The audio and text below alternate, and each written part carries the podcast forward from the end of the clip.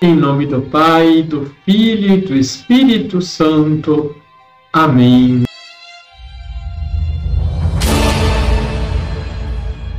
Olá, tudo bem com você? Depois da morte e ressurreição de Jesus, trazendo em si os sinais de sua paixão, ele enviou sobre os discípulos o Espírito Santo, tornando-os participantes de sua missão.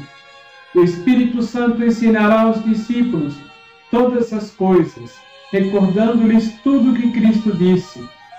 Nos Atos dos Apóstolos, encontramos o texto que narra o momento em que o Espírito Santo desce sobre os doze, reunidos em oração, com Maria, no dia de Pentecostes, e anima-os na missão de anunciar a boa nova a todos os povos. E nós que recebemos o Espírito Santo, nos sentimos envolvidos na missão e testemunhas do ressuscitado que vive entre nós?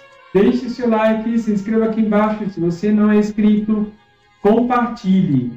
Liturgia, Liturgia diária. De... Na liturgia, lemos o Evangelho de Lucas, capítulo 6, versículos de 36 a 38. No Sermão da Planície, Jesus nos convida, sede misericordiosos, como também o vosso Pai é misericordioso. Em Lucas encontramos uma expectativa de uma medida mais alta de Deus sobre nós.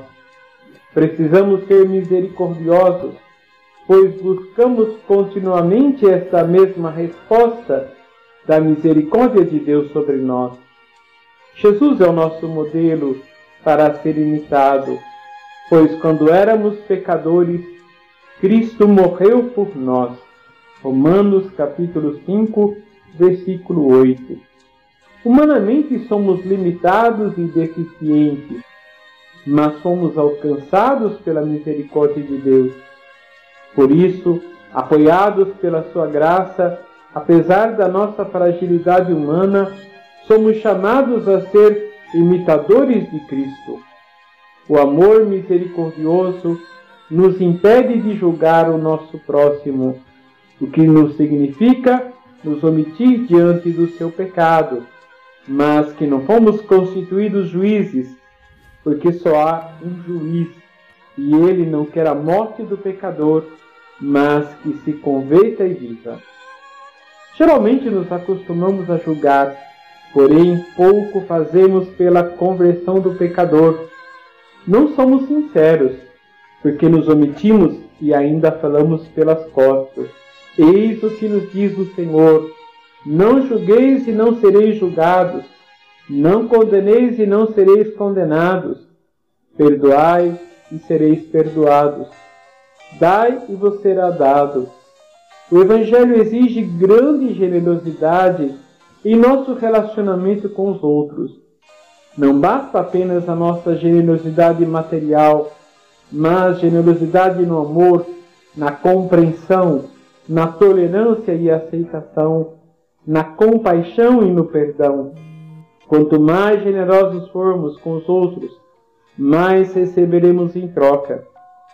Peçamos ao Senhor que, através das práticas quaresmais, da oração, jejum e partilha com os necessitados, possamos dominar nossos instintos, reconhecer as nossas fragilidades e sermos misericordiosos, como o Senhor é para conosco. Vamos rezar? Deus de amor e misericórdia, não olheis para a nossa fragilidade, mas para a nossa vontade de sermos melhores e fazermos o bem. Livrai-nos de toda palavra que fere, divide e causa confusão. Que não nos esqueçamos que não somos merecedores do vosso amor, mas mesmo assim a vossa misericórdia nos atinge e o vosso amor é derramado em nossos corações. Obrigado, Senhor. Abençoe-vos o Deus Todo-Poderoso, Pai, Filho e Espírito Santo. Amém.